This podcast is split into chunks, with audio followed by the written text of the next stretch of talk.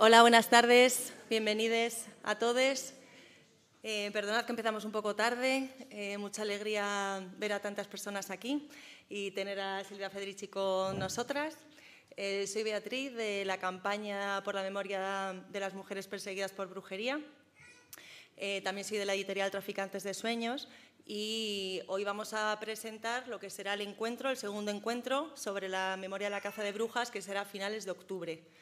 Entonces hoy vamos a hablar un poco de la campaña y del encuentro.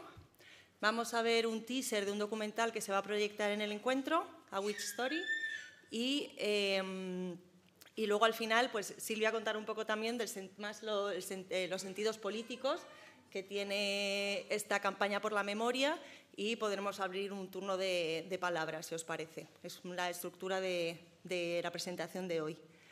Si hay alguien de prensa que nos ha identificado, tenemos aquí un dossier y, y, cualquier cosa pues también podemos hablarla después de la sesión.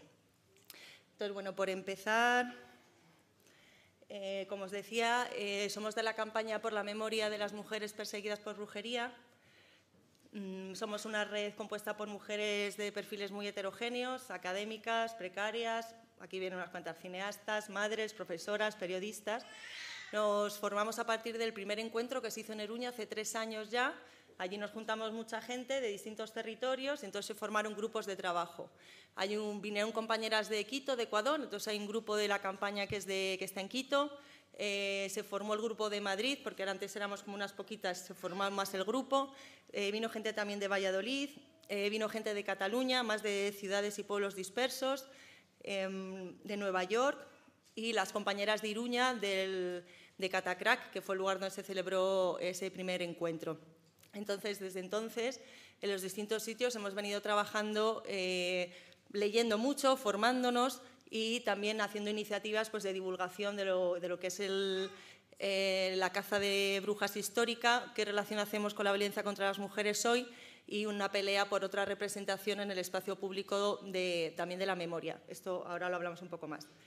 Eh, estamos en contacto con otros grupos de memoria que trabajan en el resto del mundo y de Europa, aunque bueno, esa conexión todavía está por, por trabajarse, digamos. Em, esta es la página web, memoriadelasbrujas.net. Allí, como digo, intentamos poner noticias de, tanto de la cazas de brujas histórica, porque ha habido distintos procesos, habréis leído quizá algunos parlamentos han pedido perdón, no ha habido cierto reconocimiento institucional. Eh, también em, pues, eh, distintos pueblos pues, van estableciendo memoriales por estas mujeres. Y luego también tenemos otro apartado de noticias que sería lo de la caza de brujas hoy porque, em, como habréis visto también, hay muchas luchas anti-extractivistas de América Latina, pero también de otros lugares, sigue existiendo la acusación de brujas a, lideresas de esas comunidades o a lideresas de esas luchas, ¿no? Se las criminaliza, se moraliza y se, sigue utilizando ¿no? el apelativo de brujas para descalificarlas. Entonces, bueno, también intentamos reunir todas esas noticias ¿no? en las que vemos cómo ese hilo, existe ese hilo de continuidad ¿no? de pues, a, cierto tipo de mujeres, que ahora hablaré un poco más, eh, pues acusarlas de brujas. Luego, otra de las cosas que llevamos, intentamos desarrollar es un mapa, porque eh, una de las propuestas sería que cada uno en su lugar, si ha habido caza de brujas, pues lo hiciera cada grupo de manera autónoma, ¿no? que hiciera esa búsqueda historiográfica eh, y que pudiéramos ponerlo en ese mapa y que también hicieran propuestas pues, de, memoriales, digamos, pues si poner una placa en un sitio, renombrar una calle, pues que esas acciones también se visibilizaran. Entonces, bueno, el mapa está bastante incipiente, pero sería una de las cosas que nos, gusta, nos gustaría llevar adelante, ¿no? que toda, cada persona en su pueblo, en su ciudad, tomara esta tarea ¿no? de investigar y de visibilizar. Em, esta campaña empieza en parte eh, presentando el libro de Calibán y la Bruja. Cuando íbamos presentando, yo acompañaba a Silvia en muchas ocasiones, íbamos por el Estado presentando el libro de Calibán, pues aprovechábamos donde íbamos para ver un poco, pues un poco esta investigación, ¿no? De qué procesos de caza de brujas ha habido en las zonas donde presentábamos el libro. Entonces, pues cuando fuimos a Iruña o a algunos lugares de Euskadi, pues nos acercamos al Museo de Zugarramurdi o a las cuevas de Sara, cuando estuvimos en Cataluña también estuvimos en Tarrasa, en el archivo histórico, eh, estuvimos también en el Luganés, donde tiene un centro de memoria. Entonces, digamos que pues íbamos viendo un poco los lugares donde presentábamos Calibán, qué representación de esa memoria había. Mm, entiendo que casi todas habéis leído Calibán, em, pero bueno, por decir solo tres notas, em, en Calibán em, queda, se intenta mm, poner en valor o sea, cómo un proceso de matanza de miles de mujeres concentrado en un siglo y medio, dos, ha pasado o no se tiene en cuenta en la, historia que aprendemos en el colegio, ni en la historia que está en los medios de comunicación, ni ninguna historia. ¿no? Entonces, ¿cómo es posible que esa matanza esté totalmente sumergida? Y en el libro, y Silvia luego podrá ampliar todo lo que quiera, claro, eh, pues se pone en relación con la emergencia del capitalismo del Estado moderno, como ya habréis leído. Eh, lo pone en relación con eh, la conquista de América y la servidumbre de los pueblos originarios, con el inicio de la esclavitud africana y con la expulsión de los campesinos europeos de sus tierras, con el fin de los comunes. ¿no? En lo que supone el proceso de proletarización en Europa, se quitan las tierras a los campesinos, pierden sus medios de producción y reproducción autónomos, se proletarizan y eh, quedan salarizados y las mujeres, excluidas del salario, quedan subordinadas al salario de los hombres, de lo que también se ha llamado el patriarcado del salario. Em, Silvia entonces analiza que este proceso de caza de brujas fue un proceso de disciplinamiento y de desposesión de muchas de estas mujeres en este proceso histórico ¿no? de emergencia del capitalismo y del Estado moderno. En el libro analiza qué tipo de perfiles ¿no? son las mujeres perseguidas y también en la campaña hacemos mucho hincapié en que no solo son las quemadas en las hogueras, sino son las que, a las que se les inicia un proceso, las que son torturadas en los interrogatorios, las que son, están encarceladas, las que mueren en las cárceles, las que se le condenan a mucho tipo de, condenas, ¿no? que puede ser el destierro, que puede ser la pérdida de bienes, que pueden ser muchas cosas, y luego las que matan realmente. ¿no? Pero es un proceso, o sea, que si decimos que hay decenas de miles de muertas, pues hay centenares de miles de procesadas. ¿no? Entonces, todo ese proceso masivo eh, disciplina a las mujeres en general y coge, o sea, acusa y persigue, encarcela, mata, etcétera, eh, a ciertos perfiles que Silvia analiza en el libro, que son por una parte las mujeres que podríamos decir sabias, las que conocen los remedios naturales, la medicina y también las que están relacionadas con la obstetricia, las parteras, ¿no? todo lo que tiene que ver con la reproducción y la anticoncepción de las mujeres y también lo que tiene que ver con eh, los saberes sobre la salud, sobre el cuerpo, etc. Otras serían las mujeres que podríamos decir disidentes, ¿no? disidentes sexuales, bien em, en todo tipo de relaciones sexuales que pudieran mantener.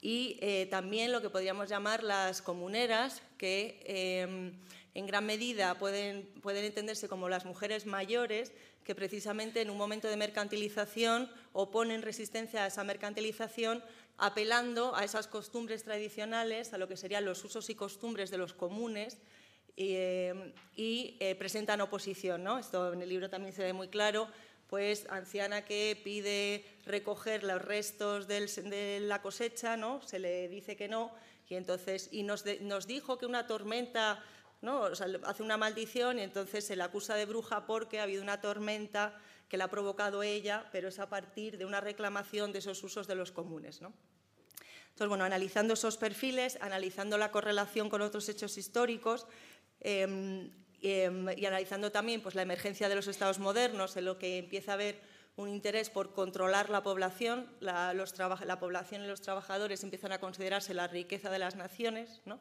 Entonces, por ahí también el control de la reproducción de los cuerpos de las mujeres se hace más importante y también de la emergencia del capitalismo con estos procesos de proletarización y mercantilización. ¿no? Entonces, bueno, esto a tres rasgos ¿no? sobre todo lo que es el libro de, eh, Calibán.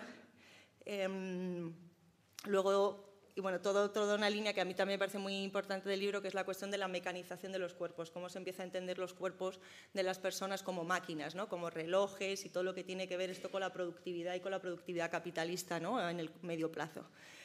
Entonces, bueno, eh, con todo este, con este bagaje, digamos, eh, Silvia también analiza eh, La caza de brujas hoy, que también, bueno, estos son libros de nuestra editorial, en este se recogen más los artículos de caza de brujas hoy, en el que pues, podemos ver que eh, estos procesos de eh, privatización de tierras, eh, coger, las tierras de campesinos o de campesinas em, y la criminalización de mujeres en base a ser brujas, eh, son procesos que podemos ver eh, pues en América Latina, en la India o en África hoy, ¿no? que es algo que dice también Silvia al principio de Calibán, que es aquello que más llamó acumulación originaria, es una acumulación permanente, porque el capitalismo se basa en la acumulación permanente, ¿no? en la desposesión permanente en la sustracción de los medios autónomos de reproducción y producción que tienen las poblaciones para precisamente esclavizarlas a través del salario, ¿no? de formas de proletarización.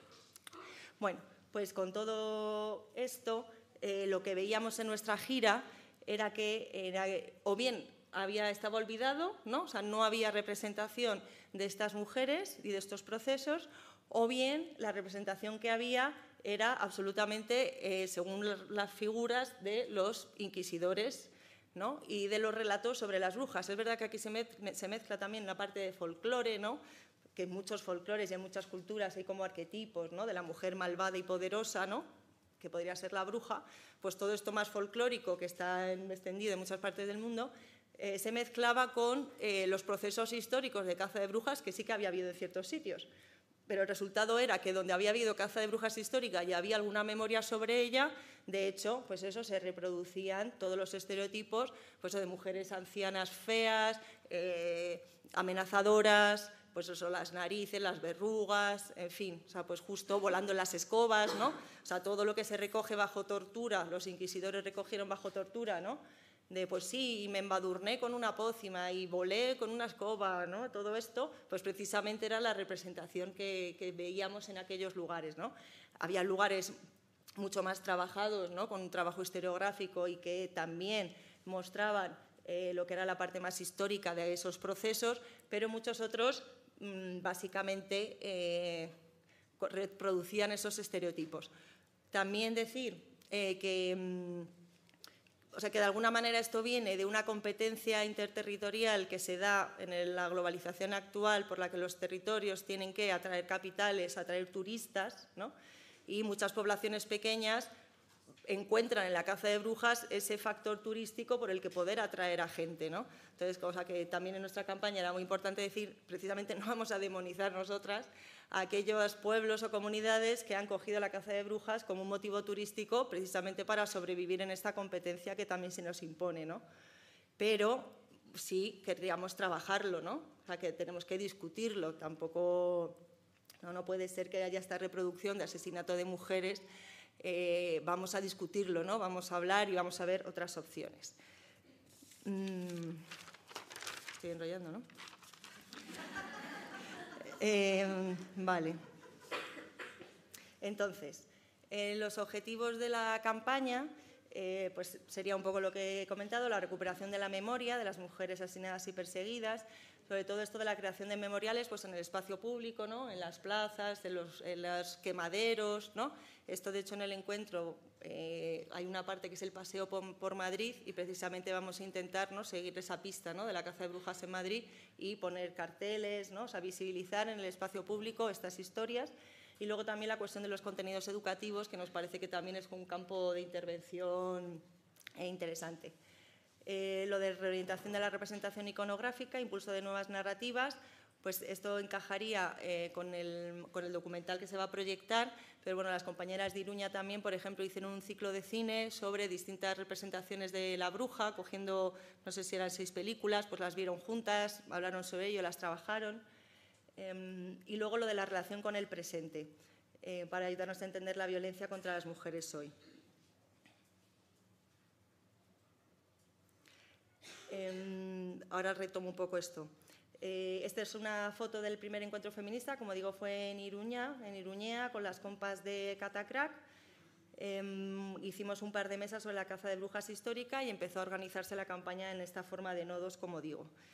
Y en el segundo encuentro, eh, precisamente hemos querido centrarnos en esta parte de colonialismo, extractivismo y violencia contra las mujeres ayer y hoy, el último capítulo de Calibán, como sabréis, se habla de la caza de brujas en el Nuevo Mundo. ¿no? Hay una continuidad entre la caza de brujas europea y la conquista americana. Se usa también los estereotipos de brujas y en general de, seres endemoniados para, para, justificar la, la conquista. Pero nos parecía interesante esto de relacionarlo con los procesos que hoy pues siguen siendo de persecución de comunidades y de mujeres eh, precisamente en lucha contra la mercantilización, la proletarización, la privatización de sus tierras, en un paralelismo que nos parece eh, obvio em, con tiempos pasados en otros lugares. Entonces, en la conferencia del viernes será así, caza de brujas, eh, violencia colonial de extractivismo. Hemos invitado a una compañera de la India, donde se da este proceso de que la privatización de tierras está cruzada con acusaciones, sobre todo a mujeres mayores, de brujas. Eh, y también el grupo de Ecuador de la campaña también eh, nos contará pues, lo que ven allí, pues eso de que muchas veces son mujeres lideresas de comunidades donde se, intentan imponer proyectos extractivistas se organizan y esas mujeres son acusadas de brujas, de endemoniadas, del mal, ¿no? de personificar el mal y así. Entonces, bueno, nos contarán todas esas, todas esas luchas también y estará Silvia. Eh, luego el sábado por la mañana eh, proyectaremos este documental, A Witch Story, que ahora vamos a ver un teaser y Yolanda va a contar más. Eh, por la tarde, estas dos, perdona, la conferencia y el debate de la mañana serán en el Reina Sofía. El Reina Sofía colabora con este encuentro y eh, nos cede eh, eh, pues el auditorio 400 para poder hacer esta conferencia y proyectar. Las personas inscritas accederán al encuentro y luego más gente también podrá entrar, porque es más en los auditorios 400. Em, luego, la mesa 2 y la 3 serán en el Ateneo La Maliciosa, aquí mismo, a una más dedicada a la historia de la caza de brujas eh, histórica, digamos, ¿no? vendrá Maya Nausía, que es una compañera de Navarra, y Carmen Samar, que es de Cataluña. Allí es donde más se ha estudiado la caza de brujas histórica. Y también participará una compañera francesa que ha hecho una enciclopedia sobre el feminicidio, que tiene todo un volumen sobre la caza de brujas. Esta será una intervención online. Y luego la caza de brujas hoy, que participará de nuevo nuestra compañera india, Sasi, eh, también Alice, que está en el documental, eh, las compañeras de Ecuador, Em, y, luego el domingo por la mañana será el paseo, eh, como digo, por el Madrid de las Brujas, pues lugares que hemos identificado. El Grupo de Madrid ha hecho una pequeña investigación historiográfica de archivo. Bueno, es que están aquí las compañías también, pues Lucía, Vicky. Bueno, em, han hecho una investigación de archivo y pues iremos por los lugares que se han identificado como quemaderos, eh, donde vivieron mujeres que tuvieron procesos, que, ha recogido, que están recogidos en los archivos y así. Intentaremos, vamos, intentaremos, vamos a poner pues, unos vinilos o algo así de, para renombrar. Y luego el domingo antes de comer eh, serán los horizontes de la campaña, algo más organizativo de los distintos nodos, pues qué iniciativas se han puesto en marcha, cómo podemos coordinarnos mejor y cómo dar más visibilidad a la campaña. Mm, creo que no me dejo nada. Creo que he dicho mucho. Entonces, eh, le paso la palabra a Yolanda. Em, este. Vamos a ver el teaser, luego otra compañera hablará más sobre las formas de inscripción y luego ya Silvia pues, podrá complementar con lo que considere. Echa el broche de oro. Bueno, yo eh, formo parte también de la campaña de, Madrid. En realidad todo para mí comienza y el documental A Witch Story, que la traducción en español sería La historia de una bruja, Empieza tras la lectura de Calibán y el enfado enorme, no sé si os habrá pasado algunas, cuando terminé de leer Calibán la bruja estaba enfadada de cómo es posible que no se esté contando esto, que no esté en los periódicos todos los días, que no se esté entonces de ese cabreo. Como mi herramienta es el documental, pues me quedé pendiente de, de hacer un documental. En ese momento acababa de tener una niña, que está ahora aquí y que ya es bastante mayor, y, no podía con ello. Pero enseguida, en cuanto ya empecé a ver la luz al final del túnel con la maternidad, pues surge la campaña. Escucho sobre la campaña, entonces salir a Pamplona.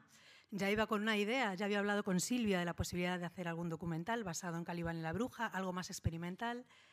Pero estando en Pamplona, al escuchar la conferencia de Alice, Alice es una periodista neoyorquina que ha pasado más de 10 años investigando Salem, el juicio, los juicios que tuvieron lugar en 1692, eh, tras descubrir con 14 años que ella era descendiente directa de una de las mujeres ahorcadas por brujería.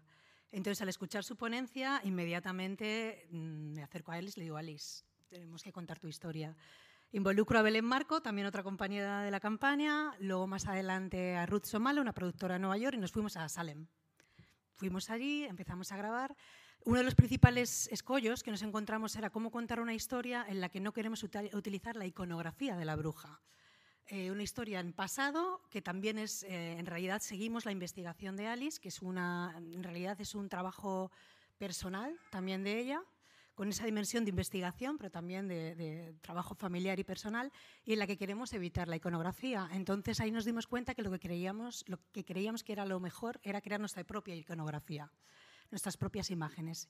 Y ahí es donde involucro a Esther Musgo, que está aquí también, que es la autora del cartel del encuentro. Eh, y entonces fue un trabajo, ha sido un trabajo al final, pues empezamos en 2019 y bueno, estamos a punto ya de terminarlo. Entonces, como estamos muy a punto de terminar, después, mm, mediante tenemos una pandemia, todas tenemos trabajos asalariados, familias, pues documental, indie, ¿no? Eh, pero ya vemos que es posible, entonces, claro, al realizar el, segundo encuentro dijimos, bueno, el mejor lugar para hacer por lo menos una proyección del trabajo antes de que lo terminemos es, es devolverlo al mismo lugar donde nació, que es el encuentro, ¿no?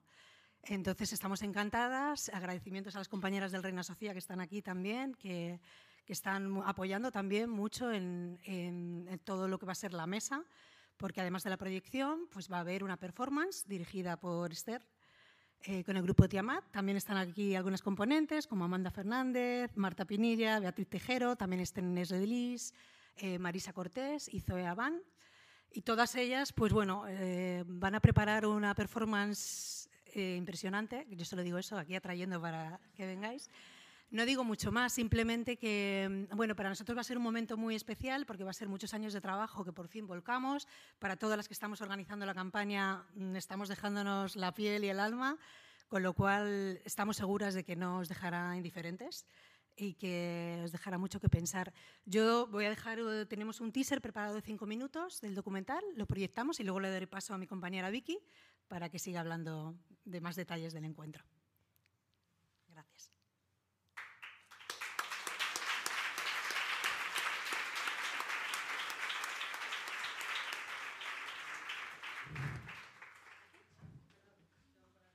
There was a woman.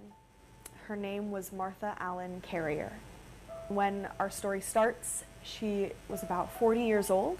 She was the mother of five and they lived in a town called Andover in Massachusetts, New England.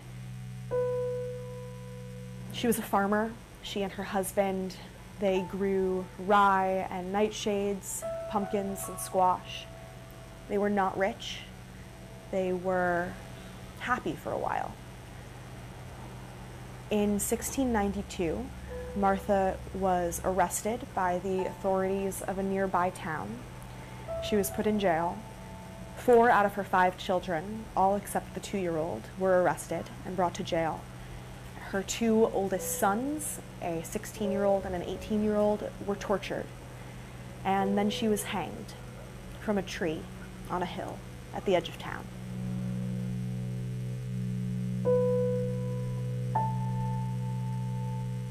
My name is Alice Markham Cantor. I've been researching Martha for the past 10 years now. She's also my 11 times great grandmother. I'm descended from her second son, Andrew Carrier, one of the two who was tortured for witchcraft.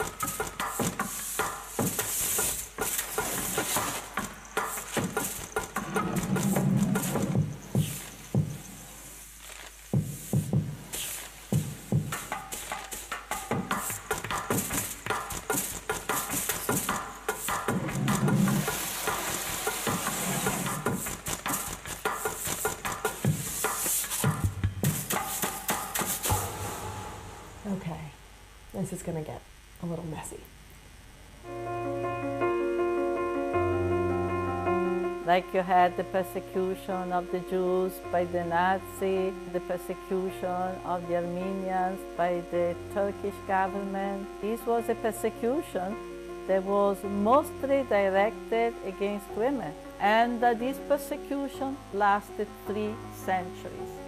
And the peak was in the 16th and the 17th century.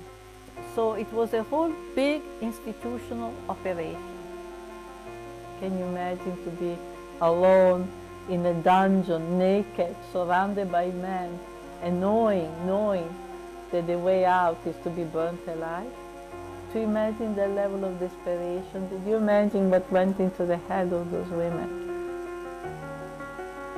These are our grandmothers.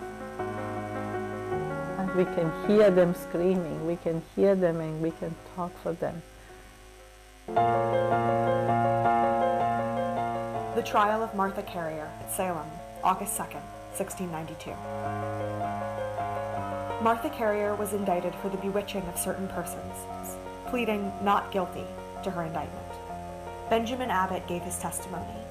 Sarah Abbott also testified. Alan Toothaker testified. John Roger also testified. Samuel Preston testified. Phoebe Chandler testified. Mary Lacey testified. One Ann Foster affirmed that she had seen the prisoner at some of their witch meetings. She is a witch. The devil himself told me he picked her to be his queen. She murdered 13 people.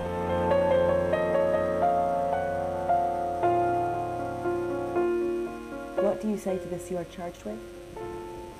I have not done it.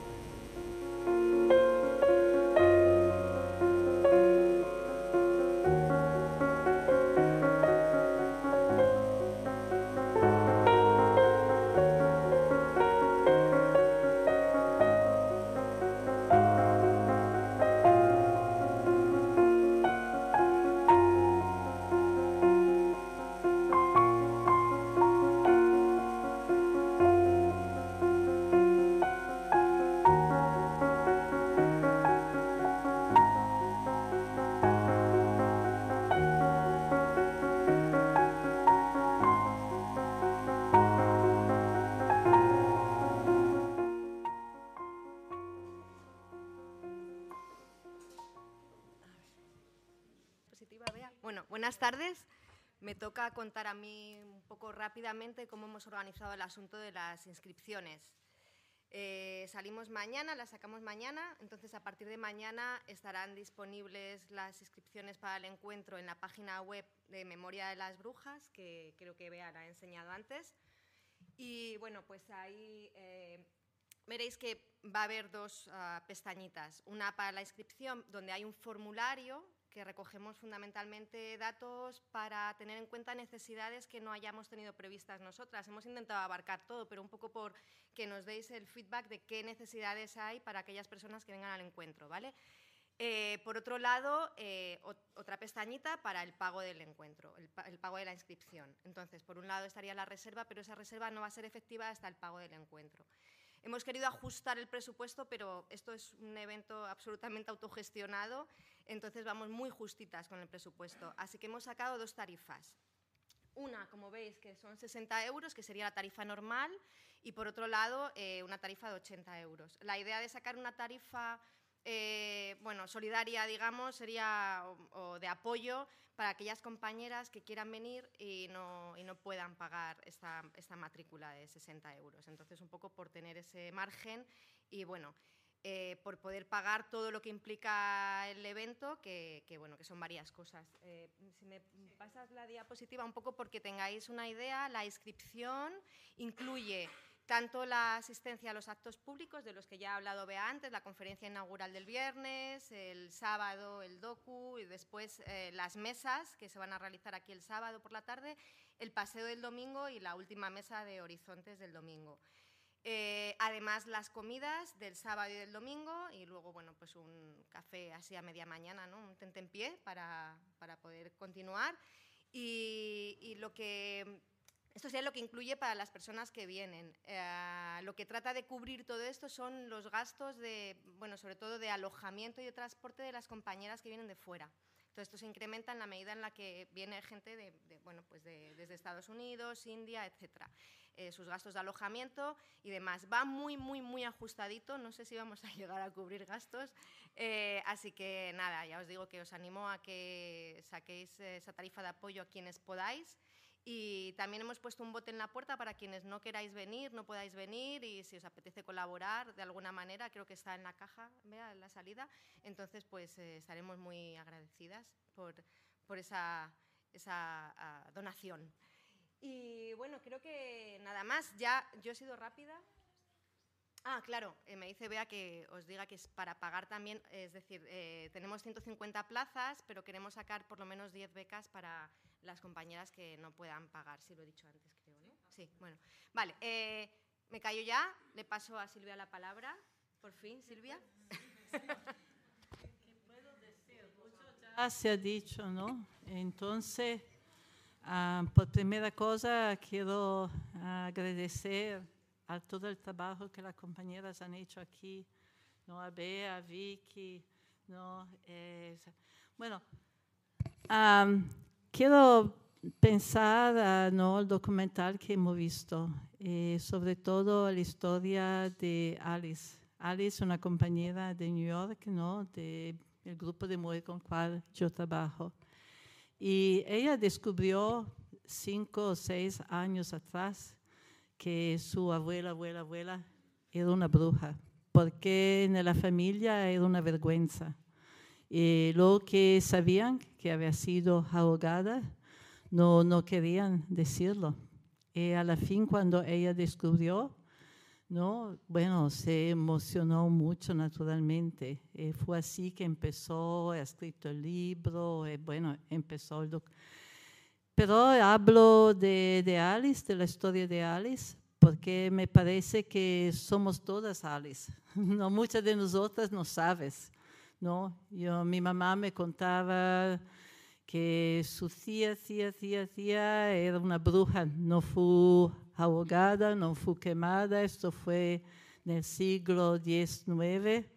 Y todavía no, lo que nos ha impulsado a hacer este trabajo, ¿no? Eh, a organizar este encuentro.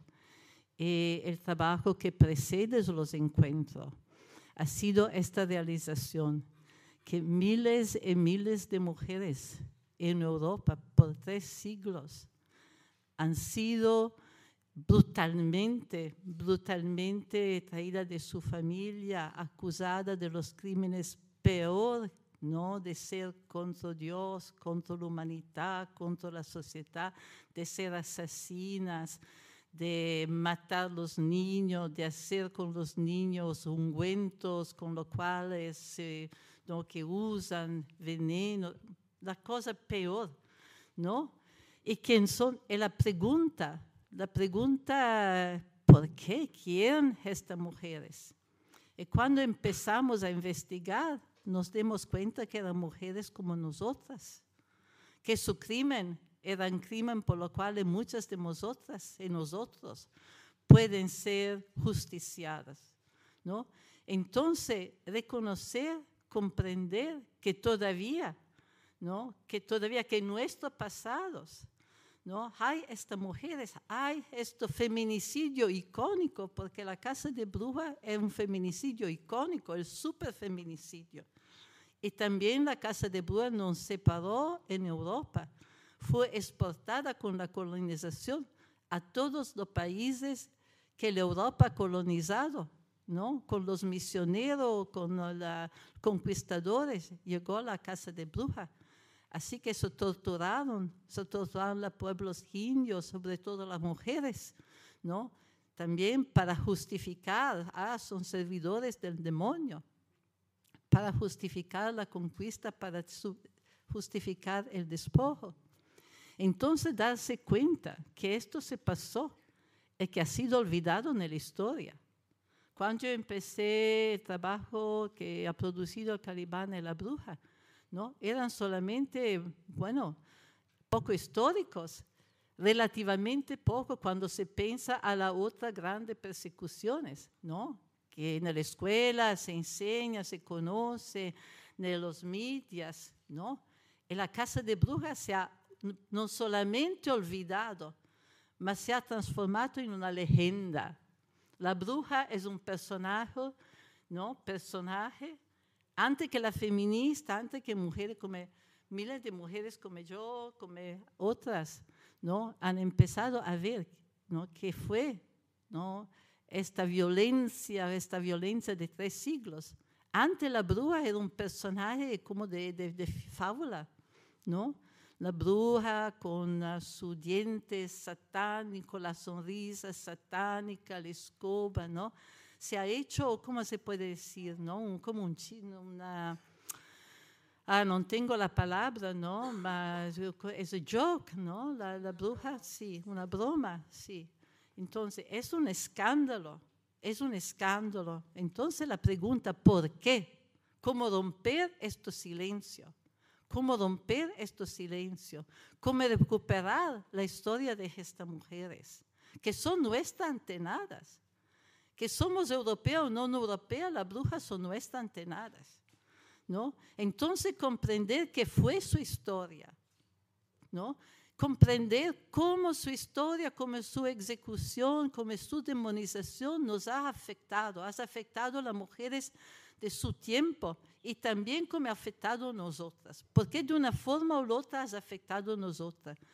¿no? Como he discutido en la Calibán y la bruja, ¿no? ha cambiado la posición de la mujer. La casa de bruja ha sido un instrumento, una herramienta muy, muy fuerte de disciplinamiento de las mujeres. De la sala del periodo de la casa de bruja sale una nueva tipología de mujer. ¿no? pasiva, obediente, sin derecho, sin derecho. Fíjate que también en el periodo de la Revolución Francesa, las mujeres deben ser representadas, no hubo el sistema de la mujer cubierta. La mujer cubierta es la mujer que no tiene representancia, no, no tiene subjetividad legal, no tiene persona, no es una persona legal, no existe directamente por el Estado debe ser representada en los tribunales, en los lugares públicos, debe ser representada por los hombres, ¿no? Entonces, recuperar esta historia nos ha parecido una cosa extremadamente importante para comprender nuestra historia. Entonces, la historia de la Alice es nuestra historia también, ¿no? No sabemos quién, ¿no? Eh, eh pero colectivamente somos hijas Hoy en América Latina, yo creo que aquí también, no sé dónde originó los slogan, somos las nietas de todas las brujas que no pudiste quemar. Somos las nietas de todas las brujas que no pudiste quemar. Entonces, recuperar la historia de nuestras ancestras y comprender, ¿no? Cómo nos ha afectado, cómo nos afecta, ¿no? Así que no se va a reproducir. ¿no? Lo que se dice que lo que se olvida va a ser reproducido. Y también porque hoy se sigue quemando brujas. Se sigue quemando brujas en muchísimas partes del mundo. Con la globalización, con la expansión de la relación capitalista que ha significado nueva forma de recolonización, ha significado el despojo, ha significado la exclusión de masa de entero pueblo de sus lugares ancestrales y también la destrucción de su medida de reproducción, Eh, los árboles, la deforestación, la contaminación del agua, la creación continua de, ¿no? de espacio que se dice en espacio de sacrificio, ¿no? comunidad. Bueno, con esto se ha ¿no? verificado también un regreso de fenómeno de ataque contra mujer y de acusación de brujería. ¿no? Uh, no accidentalmente, porque hemos visto en el trabajo que hemos hecho que, por ejemplo, un factor, además de los cambios de las dislocaciones económicas, sociales, eh, ¿no? además de esto, ha sido verdaderamente una nueva cruzada, una nueva masificación de, de, propaganda misionera por los pentecostales, por estas sectas evangélicas que paro a paro, paso a paso, con la globalización, eh, ¿no? a, a, prácticamente se han difundido en todo el mundo, con un discurso que es el discurso ideal para crear conflicto, para crear sospechas en áreas, en territorio, en sociedades que ya se estaban destruyendo, ¿no? Por, por las nuevas formas de despojo eh, que la globalización ha provocado. Entonces, ¿no? Hay estas sectas que dicen, ay, si tú eres pobre es porque hay personas en tu comunidad que están ah, ¿no?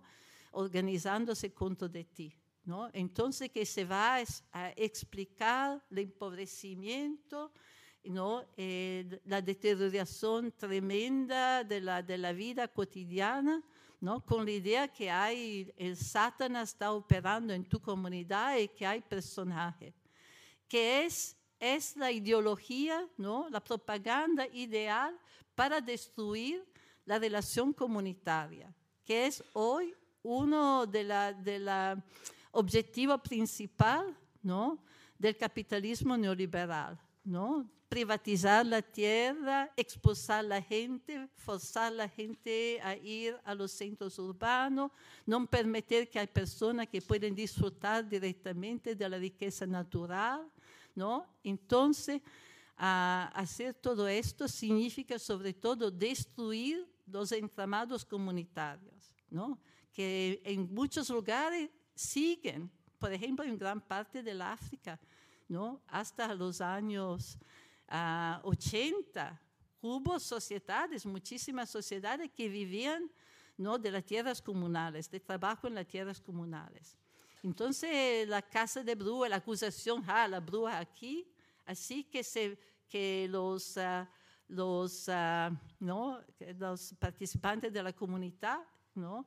hacen guerra el uno con el otro, eh, que sus tierras son expropiadas por la organización, los organismos uh, del capitalismo internacional. Entonces, es muy, muy importante hoy de nuevo, ¿no? regresar a estudiar la historia de la casa de Brúa y comprender, ¿no?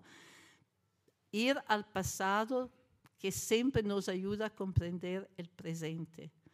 Y esto es lo que intentamos de hacer, que hemos decidido de hacer a partir del 2016, ¿no? cuando hemos hecho este viaje ¿no? En, eh, por varias partes de España donde hubo uh, casas de bruja, eh, ejecuciones, etc. Y somos aquí ¿no? invitándolos no solamente a esto, a este convenio, a este encuentro, pero invitándolos también a, a, a no dejar que esta historia se olvida, ¿no? a no dejar que esta historia se olvide, porque esta historia no es una historia del pasado, es una historia del presente. ¿no? Se siguen matando brujas y vivimos en el presente ¿no? la consecuencia de lo que se ha hecho en la historia. La historia ayer es todavía vivente en, nuestra, en la disciplina, en la violencia que se ejercita contra la mujer hoy. Muchas gracias.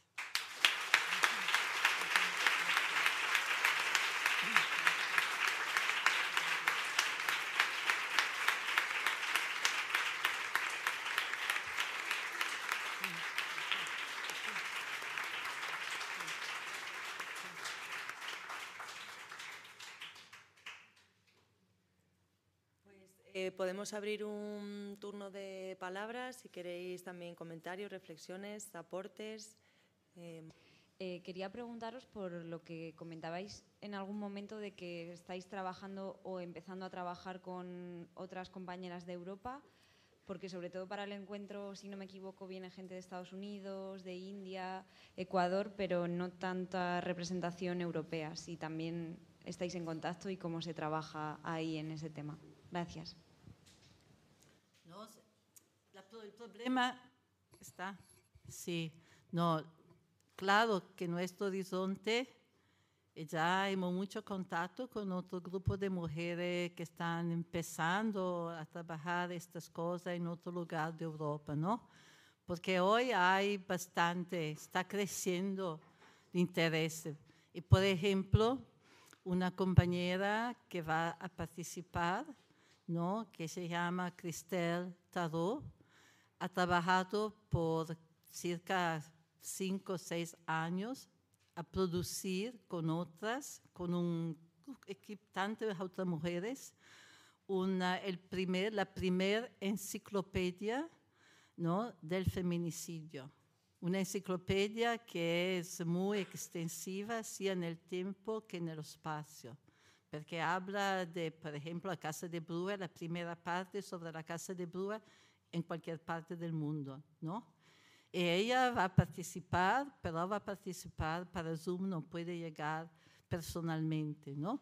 Y tenemos contactos con otra, una compañera va a llegar desde la Noruega, desde donde eh, mañana, yo creo, ¿no? O hoy ha empezado la primera conferencia sobre la casa de Brua hoy en el mundo, por tres días, ¿no? Y ella va a participar personalmente. Hemos contacto también con compañeras en Holanda, en Italia y en Inglaterra. Y por razones de COVID, de tantas dificultades que tantas viven hoy, no ha podido participar personalmente, pero esto es nuestro horizonte. Este convenio es el segundo, no el final. No es el final. Somos muy contentas que ya tenemos varios contactos con compañías de América Latina, que es mucho más difícil, ¿no? Pero sin duda va a ser en otro lugar de Europa también.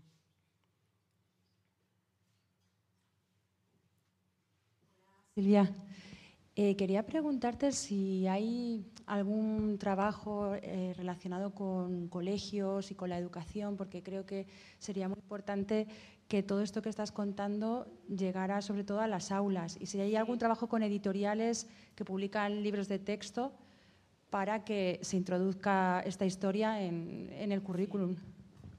Bueno, yo no puedo decir de cosas formales, pero sé que muchísimas compañeras que ahora se ocupan de la casa de brujas, no, la traen a la escuela, la traen a la escuela, no, esto ya está y que están haciendo muchas, muchas literatura para popularizar, ¿no?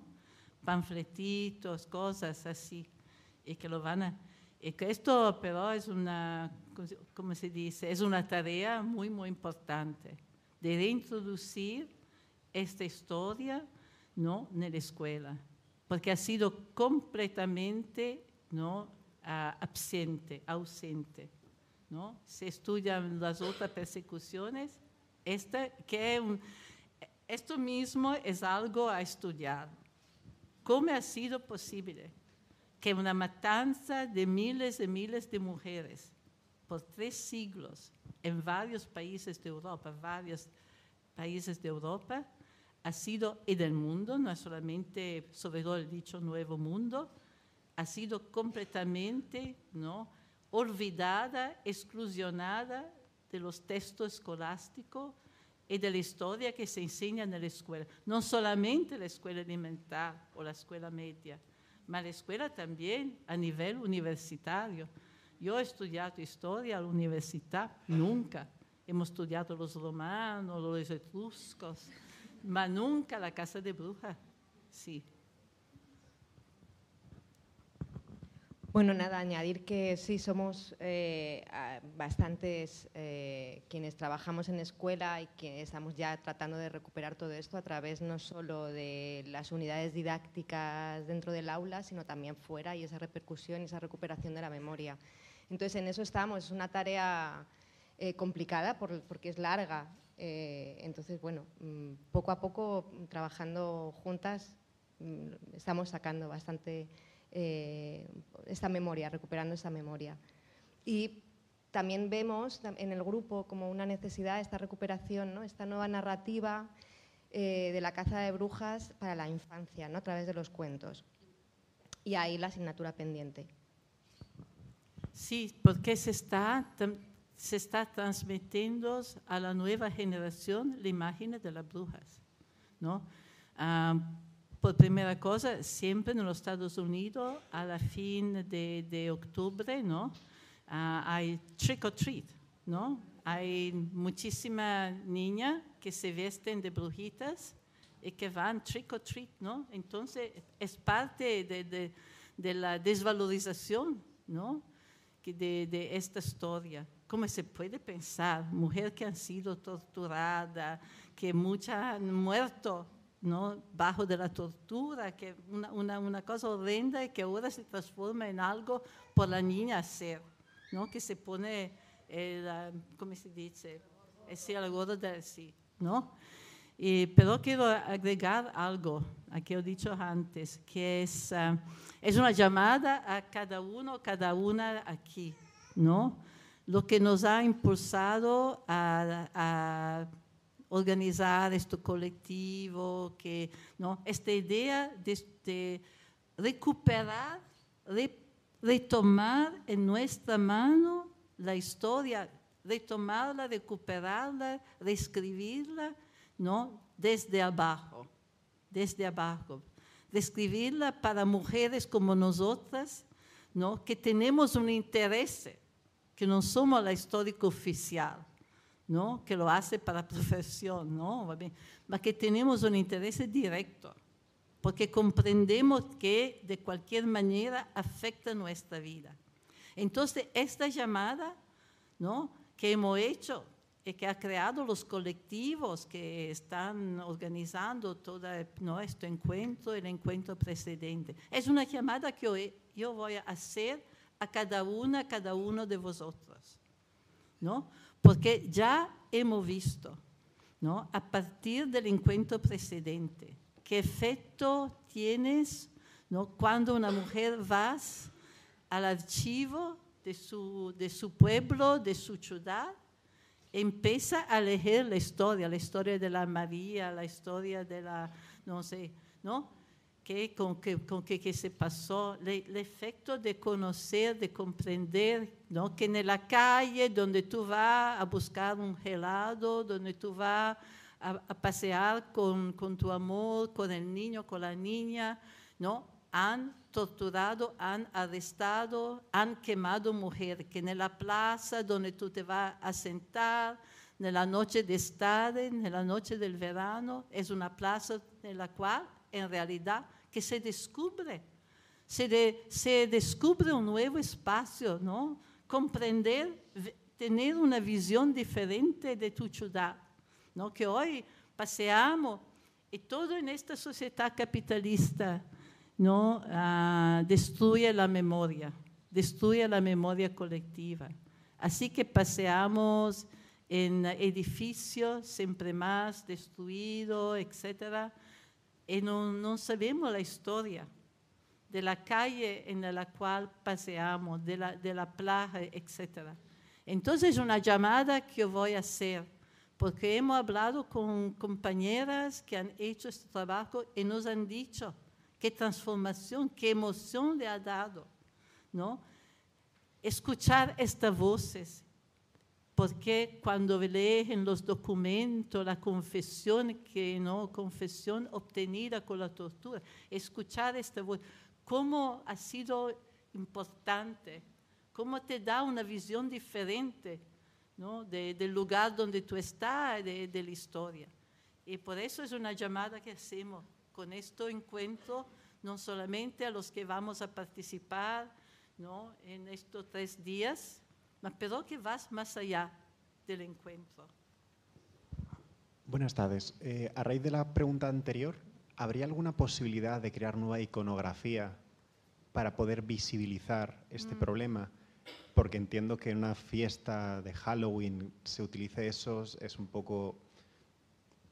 no es el mejor lugar, pero ¿cómo se podría crear nueva iconografía para que tanto las niñas como toda la gente se pudiera usar? Muchísimas gracias.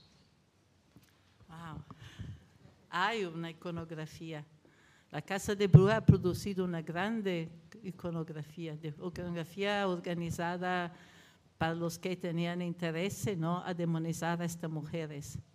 Entonces, varios ¿no? han representado la bruja de la forma más fea, ¿no? Eh, yo creo que sí, que una cosa que se puede hacer, ¿no? si no en este encuentro, en un otro, y también recoger las imágenes que en los tres siglos ah, se han producido, ¿no? mano a mano con los juicios de, las brujas, que nos dan idea. Estas eran muchísimas, eran campesinas, eran mujeres humildes, ¿no? Mujeres humildes, y que todavía tenían prácticas que debían ser canceladas, ¿no? Con el avance de la relación económica capitalista. No tenían práctica. Entonces, a todo un mundo de prácticas, de relaciones, ¿no? que debía ser destruido. Pero la mujer era mujer como, ¿no? Pero se daba esta imagen de mujer poderosa, ¿no? que, que demoni, demoníacas. Entonces yo creo que sí, una buena idea. Hola, buenas tardes, muchas gracias. Eh, yo quería preguntar a raíz bueno, habéis hablado de los grupos de trabajo que componen, están detrás de esta campaña, y yo quería preguntar si hay, qué maneras hay de contribuir o colaborar con, con vosotras. Todas. Todas las maneras que se nos ocurran. Quiero decir que el grupo es un grupo abierto y, y, y en proceso. Entonces, eh, todo aquello que el, problema que nos trajo la pandemia y después el lío de preparar el encuentro es que no nos reunimos de una forma periódica en un lugar físico. Entonces será algo también que tendremos que ver y empezar pues un poco a, sacar probablemente en redes para que pueda unirse y estar en funcionamiento toda aquella persona que, quiera, obviamente. Entonces mm, estamos eh, en proceso.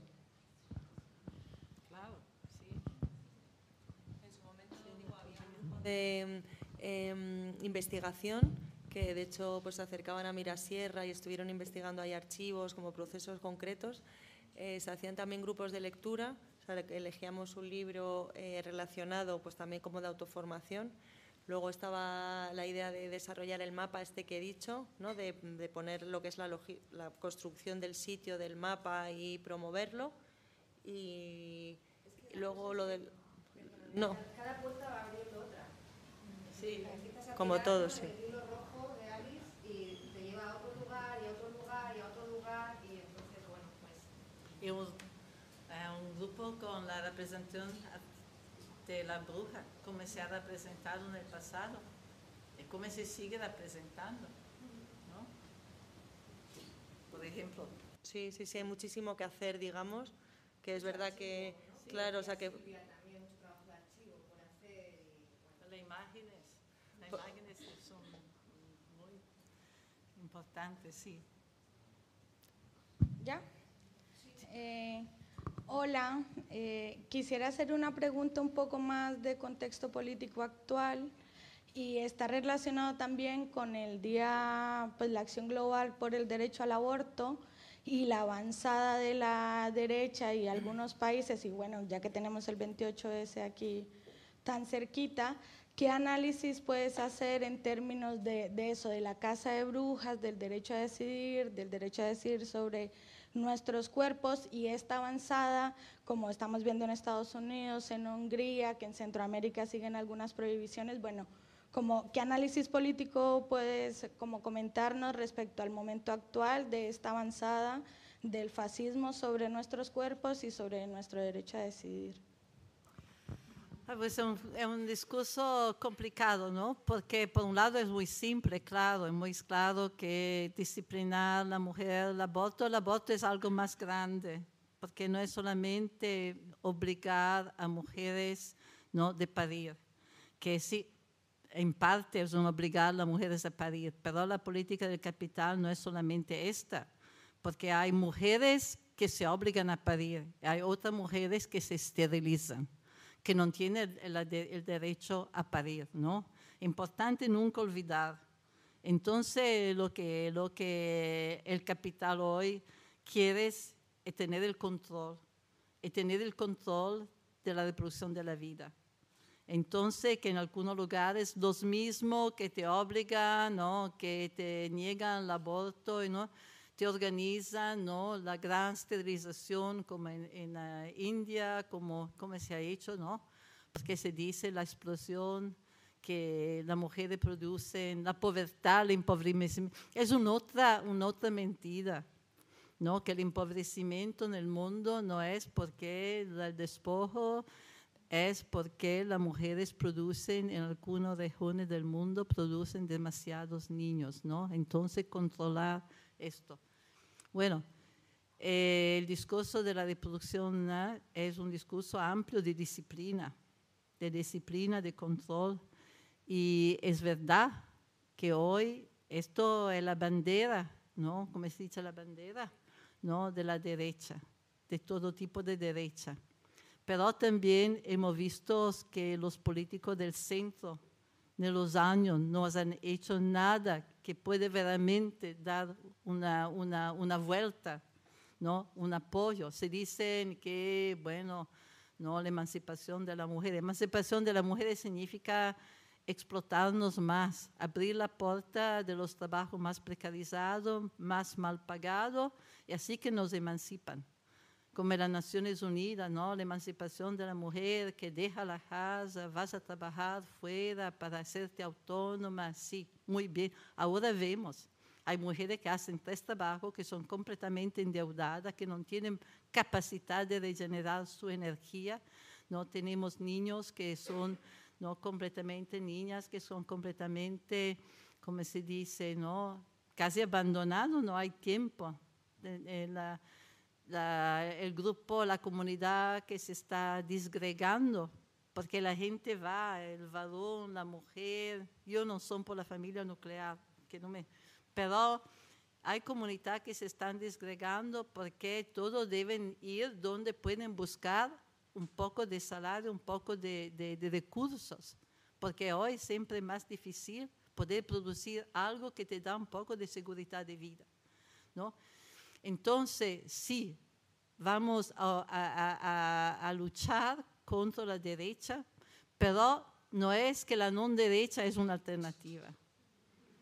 Nosotros ahora estamos, ¿no? estamos mirando toda la mentira del señor Biden, todo lo que ha prometido, ahora completamente olvidados.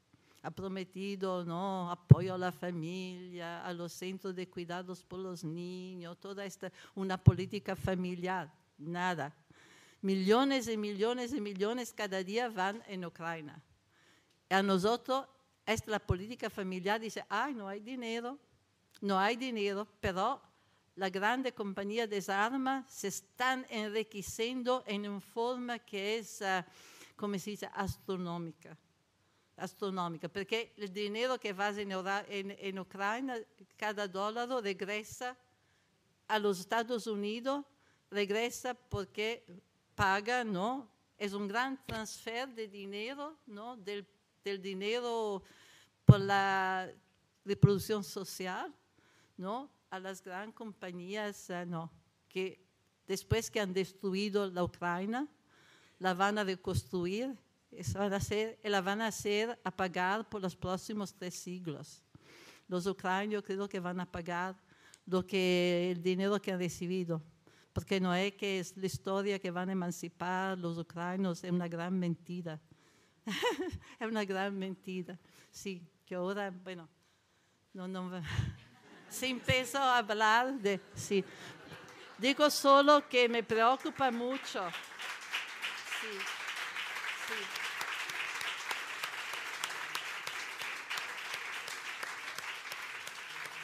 Me preocupa mucho que también en algunos círculos de la izquierda, de los movimientos, hoy se empieza a mirar a la OTAN como a una organización de beneficencia, que es una cosa mm, que no, no hay palabras, conociendo la historia de la OTAN, lo que han hecho en Europa en Europa, lo que han hecho en África, que están haciendo en África, como están destruyendo toda el área del Sudán, al Sudán, al Mali, ¿no? Para crear territorios donde entera población son expulsadas para crear oleoducto, etcétera, etcétera, ¿no? En territorios de los fulanis, de los tuareg. De esto no se habla, de que la OTAN ha hecho, del Afganistán, del Irak, de la, ¿no? que se llama Africom. Africom, ahora en, en África se llama Africom, ¿no? De cómo están reconstruyendo. Bueno, pero me, me, me paro aquí, sí. Ok. Esto... Sí, decir un poco que esto que estaba contando ahora también de cómo hay mujeres que no pueden tener hijos o no pueden criar a sus hijos porque no tienen recursos materiales para hacerlo, ¿no? Como contracara de la obligación de tenerlos eh, que está en el libro de Ir más allá de la piel, que justo es que acaba de llegar, no hemos hecho ni lanzamiento oficial, pero creo que aquí hay copias, pues uno de esos capítulos habla sobre esto, y varios capítulos habla sobre esta cuestión, y también está para descarga, ya sabéis que en la editorial Traficantes de Sueños eh, trabajamos con licencias libres y en la página web, en la ficha de los libros también se pueden descargar. Y este se llama Ir más allá de la piel.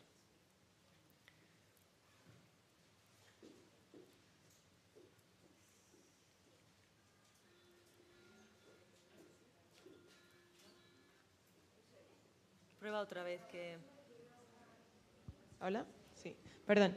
Eh, es un poco pensando en lo que acaba de comentar ahora Silvia eh, sobre los, eh, las variaciones políticas, ¿no? Y estaba pensando también en, en, las brujas modernas y pensé en como Thatcher en su momento y Clinton y en realidad política, o sea, sí, políticas, mujeres políticas que que han hecho muy mal políticamente hablando, pero han sido juzgadas muchas veces o criticadas o comentadas como brujas.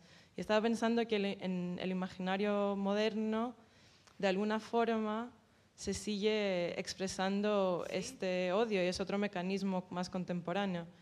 Y eso me hace pensar y me hace cuestionar por qué hay tantas mujeres ahora liderando la extrema derecha, por ejemplo en Italia, y lo siento mucho, las elecciones de ayer ¿qué pasa con esto? O sea, ¿qué será esto? ¿Qué será la... Por un lado tenemos un aumento de violencia contra mujeres y por el otro lado tenemos mujeres en poder eh, representando a, pues, exactamente al, sistema patriarcal, capitalista, violento eh, y controlador eh, con el cuerpo de la mujer, por ejemplo.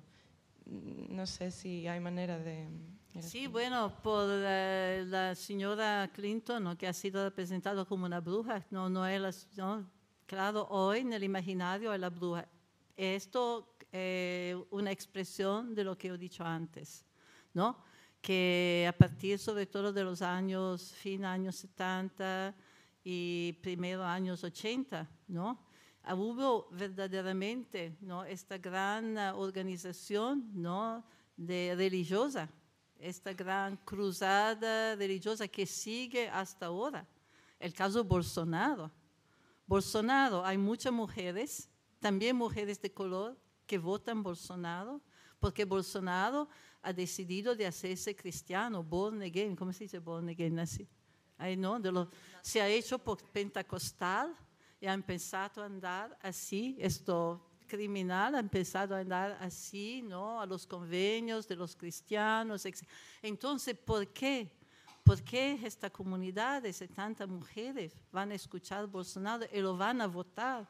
¿No? Yo, bueno, parece que, que, que no va a ser votado, esperamos. Pero, ¿por qué? Yo creo importante comprender, ¿no?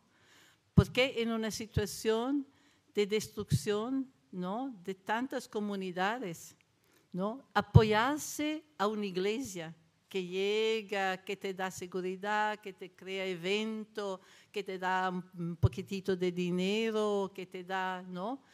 Uh, por muchas, uh, sobre todo mujeres, ¿no? Que son uh, en una situación de precariedad y peligro cotidiano. Entonces, ha sido muy una, una, ¿cómo se dice? Un expediente, una herramienta muy fuerte para uh, atraer, ¿no? Tantas mujeres, eh, la religión, como creando comunidades, creando comunidades que te dan un poco de sensación de apoyo. en situación donde todo está fracasando cerca de ti, ¿no? Yo creo que es importante ver este proceso y no pensar inmediatamente la gente se está trayendo loca. La gente se está trayendo loca, ¿no? Es que hay situación de vida tan precaria, tan fea, tan, como se dice, uh, al límite, tan al límite, ¿no? Que cuando empieza, yo he vivido en Nigeria por tres años eh, he visto, ha sido testigo de la primera ola de pentecostales en el país. En este periodo eran todos blancos, llegaban del sur de los Estados Unidos, se podía escuchar, ¿no? ¿No? E iban a la plaza del mercado, salían sobre, ¿no? E empezaban a predicar los milagros, ¿no? Y tenían todas las cosas, somos cubiertos del sangre de Cristo, todo esto, ¿no? Y todavía en poco tiempo han creado, han creado muchísima gente con el vestido blanco, etcétera, etcétera. ¿Por qué? ¿Quién eran esta persona? Muchas eran proletarias, eran campesinas, era gente pero totalmente, ¿no? Que a agregarse a una organización que, que, que, te da un poco de seguridad, ¿no? Esto es, yo creo, por la, la, situación en Italia, bueno, me, me, consola que ha sido elegida con el 26% de entonces, que es un cuarto de, de la población que podía votar. Eh, creo que ha estado un bajo histórico en Italia. En Italia siempre la gente ha votado 90-99%. Esta vez ha votado el 60%. El 60%. Y todos me dicen, sí, claro, que hay una desilusión general, ¿no? Que tanta gente se ha desilusionado, ¿no? Como la gente que no va a votar por Biden, por los demócratas.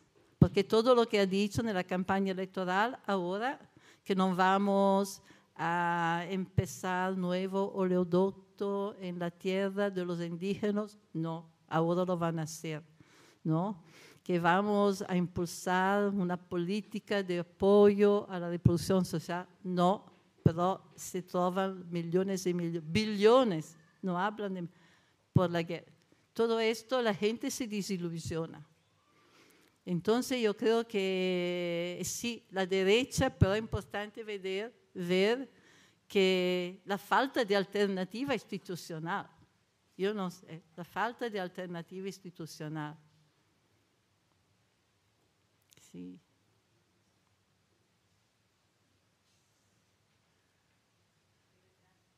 ¿Alguna palabra más?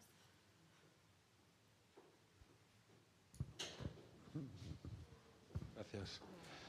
Yo te quería preguntar por la cuestión en Calibán y la Bruja de las personas LGTBIQ. Hay una pequeña ¿Hay alguna referencia a los fagots y al papel que se jugaba en estos rituales de quema de mujeres? Y bueno, quería saber si querías hacer un comentario sobre esto. Gracias. Ah, sí, claro, claro. Eh, la palabra derogatoria que hoy se usan ¿no? para desvalorizar los gays, ¿no? los homosexuales en varios países, son conectadas con la casa de bruja. Por ejemplo, en Inglaterra, ¿no? Uh, lo homosexual es fagot. Fagot comes from, eh, viene de fag. Fag es uh, la quemadura, ¿no? que se refiere a la, a la madera, a la madera que se quemaba. ¿no? Entonces, fagot es conectado exactamente. En Italia el, el, la, la, palabra estaba finocchio. Finocchio es feno porque es una, un vegetal muy aromático. Es, eh, por, no, por el público, porque tanta gente obligada a presenciar a las quemaduras, entonces se ponían los finocchios, estos vegetales aromáticos, para cortar el odor de, la, de, la, de, la, carne quemada, ¿no? Entonces, sí, en muchos lugares los homosexuales venían quemados en los mismos ah, ejecuciones de, de, la mujer acusada de brujería. Sí.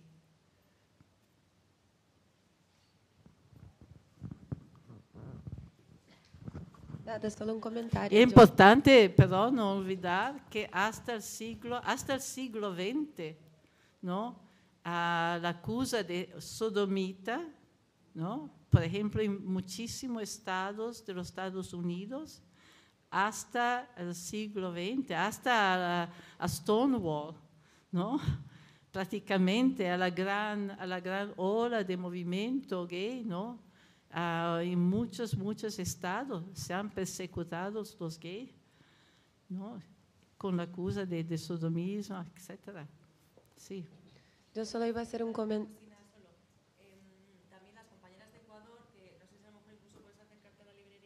libro, han sacado un libro que se llama Brujas Rebeldes y Salvajes, eh, pues el proceso de investigación que han hecho allá a partir también de venir, de, de estar en la campaña y uno de los artículos, por ejemplo, es de, una, de cómo también pues justo estas comunidades pentecostales o radicales religiosas están acusando de brujas a, personas lesbianas, ¿no? Y, o sea, cómo eh, todo lo de, más lo del endemoniado, ¿no? El diablo, el mal, o sea, cómo todas estas comunidades religiosas, el endemoniado, el mal, eh, la bruja, ¿no? Es verdad que se entiende eh, pues o también lesbianas o, lo que sea, ¿no? sigue jugando ese papel para acusar, para moralizar, para criminalizar a día de hoy. Y uno de los artículos del libro eh, eh, es una entrevista a una persona que cuenta este caso ahora, vamos. Y este es el libro, bueno, también está para descarga y mm, es de las compañeras de Ecuador. Perdona. yo solo iba a hacer un comentario, que yo recién he vuelto de una residencia en, en Salzburgo, en Austria, y ahí en esta ciudad fue una de las excepciones donde la mayoría de, personas perseguidas y quemadas fueron hombres, pero porque eran niños eh, y, eran niños de calle. Entonces se utilizó la casa de brujas como una excusa para hacer una limpieza, una gentrificación básicamente, básicamente de la ciudad y, y es una excusa para eliminar a toda esta población eh, de calle que era mayoritariamente niños. Eh, entonces, o sea, sí. Sí, hoy en varios países africanos, como Nigeria, como la República Democrática del Congo y la Angola, se hay una, una demonización, ¿no? los pentecostales acusan a los niños de ser demonizados.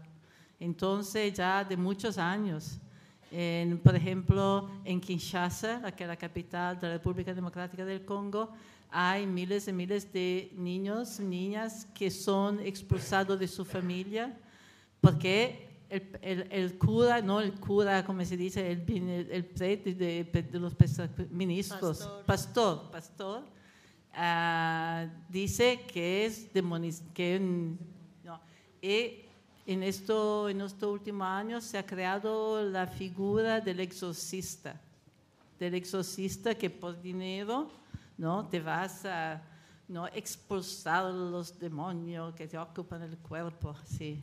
Eso sobre todo con los niños. Sí. Entonces es un proceso muy peligroso. Verdaderamente es increíble como esta cosa también no se habla mucho. Eh, se empieza a hablar hoy y se empieza a hablar por iniciativas como estas. Iniciativas de mujeres en América Latina, en, India, etc. Y se empieza, ¿no? la, la, atención que se empieza a dar hoy, la razón por la cual varios gobiernos empiezan a decir no debemos no pedir perdón por es como resultado de iniciativa desde abajo, no, no de iniciativa de arriba. Eh, eh, quería preguntar, bueno, buenas tardes a todos y a todas y a todes. Muchas gracias por tu coloquio, ha sido muy interesante. En segundo lugar, quería eh, poner en, en, foco lo que están diciendo los compañeros y compañeras. quería preguntarte que, sobre qué opinas acerca de la investigación que se está realizando ahora en España sobre los abusos sexuales en colegios católicos y cuál ha sido la reacción del Papa Francisco. ¿Qué opinas de todo esto y que, cómo lo enfocas eh, con los mensajes que decían las compañeras? Sí, a mí no, no, no sé bien. Sé que Papa Francisco, el Bergoglio, como lo llaman en Argentina, no lo llaman Papa Francisco. Sí, no, ha hecho una campaña enorme para demonizar el aborto, para demonizar el aborto. Y todavía en Argentina las mujeres han sido capaces de obtener el aborto. Sí, no es una figura, mm, es una otra cosa que parece siempre que el Señor es un progresista, que se en realidad es un patriarca increíble. ¿no? Ah, sí, una política patriarcal feroz. Sí, pero no sé de esa. Sí, bueno, que eh, Silvia vive en Nueva York y no ha seguido, ¿no? aquí, o sea, como que sí que se ha conseguido, eh, bueno, se ha conseguido que esa... En un paso como hacia Canadá. Vamos hacia Canadá, hacia lo sí. que ocurrió en Canadá hace 20 años, que como que se ha condenado... Ah, de los niños. En uh, sí, wow, sí, sí, sí, sí. Ah, sí. No, claro. A mí en verdad me sorprende mucho, bueno, no, no, espero de no ofender ninguno, pero me sorprende mucho que hay tantas personas que siguen llegando a la iglesia, a la iglesia, ¿no? Porque cuando vas a ver la historia de la iglesia, es una historia, ¿no? Como sabes, en Canadá, en esta escuela de prácticamente han matado, han destruido la identidad, ¿no? Para civilizarlo, en el nombre de la civilización, ¿no? De los ah, niños y niñas indígenas, que lo han robado de sus comunidades, ¿no? Lo han privado de sus identidades. No lo llamaban con los nombres, ¿no? No lo llamaban con su nombre, le daban un número yo he sido en Canadá en uh, asambleas, en lugares donde estaban personas que, que como niñas habían vivido en esta escuela y habían sobrevivido. Ellas me decían que cuando a una persona la llama con su nombre, siente una emoción, porque por años y años ha sido llamada con su, un número esto es una cosa pequeña, una cosa, un elemento de todo un proceso de destrucción de su identidad, ¿no? Y de puniciones cuando ellos no eran obedientes. Así que muchos, muchos son muertos. Y ahora están descubriendo las tumbas. Están descubriendo las tumbas donde han sepelido todos estos pobrecidos, ¿no? Que lo han obligado a desmentegarse de todo de su comunidad. Es una, una cosa atroz, ¿no? Una cosa atroz. En los Estados Unidos también, no solamente en Canadá, ¿no? Miles y miles de niños indígenas que han sido, que han sido torturados, porque esto ha sido una tortura cotidiana, ¿no? En el nombre de, de ¿eh? Sí. Eh, si os parece, vamos a coger tres palabras más. Sí, sí, después vamos, porque yo creo que... Sí. ¿Dos? Sí, no sé, a lo mejor solo hay una, pues cogemos esa palabra. Solo cogemos esa palabra, vamos a ir cerrando. Sí. Hola, buenas tardes, muchas gracias. Em, Silvia, yo te he escuchado hablar ahora y me resultaba como inevitable pensar en el concepto de injusticia epistémica. Ah, ¿no? Como ese, bueno, ese concepto que se viene trabajando desde la filosofía, pero ahora también desde los movimientos sociales, y que va pues de cómo esa, ha habido esa anulación de la capacidad de ciertos sectores o ciertas eh, individuos, ciertas personas para transmitir el conocimiento, esa anulación de sus conocimientos, ¿no? Entonces, me resultaba inevitable pensar en cómo las sanadoras, las parteras, las mujeres sabias, las brujas, que fueron las precursoras médicas, las obstetras genuinas, pasaron a la historia como auténticos monstruos. Sí. Y, y aunque el concepto en sí se utiliza de pronto para cuestiones más actuales, ¿tú creerías que estamos también ante una situación de injusticia epistémica? Ya, ya se está pasando, que por ejemplo en varios lugares de América Latina curanderas han sido acusadas de ser brujas. Curanderas ¿no? que están recuperando remedios ancestrales, están usando fuera forma de, de sanación, las han acusado de ser, claro. Y no, no, no es, um, yo creo que si no hay un fuerte movimiento que denuncia, que visibiliza, ¿no? que uh, esto podemos tener casa de brujas aquí, ¿no? Sin duda. Muchas gracias. Y en un libretito que he escrito he hablado de cómo, por ejemplo, el conocimiento que las mujeres, ¿no? Hablar el conocimiento que las mujeres se han ¿no? acusado de ser, ¿cómo se dice? Gossip. Sí, ¿no? Sí. Por ejemplo, sí.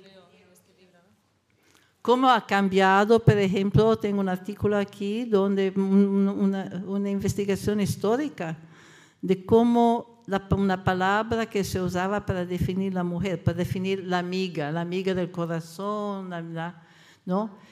Y la, el, el, sentido, el significado de la palabra del siglo XVI, XVII cambia empieza a ser, ¿no? Como rumor, rumor chis, chisme, chisme, sí. Entonces que el conocimiento que las mujeres transmiten una con otra, ¿no? Se desvaloriza es como palabra que no tiene significado, etcétera, ¿no? Entonces esto es parte de la injusticia epistémica.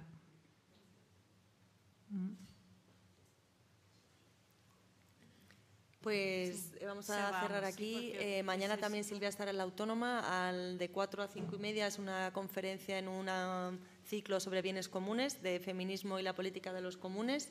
Como digo, en la Autónoma, en la Facultad de Derecho. Y mm, os invitamos a participar en el encuentro. Eh, también cuando vuelva Silvia a final de octubre, pues seguramente podremos hacer algún acto más también. Y muchas gracias por venir. La lucha sigue. Vamos, compañeras.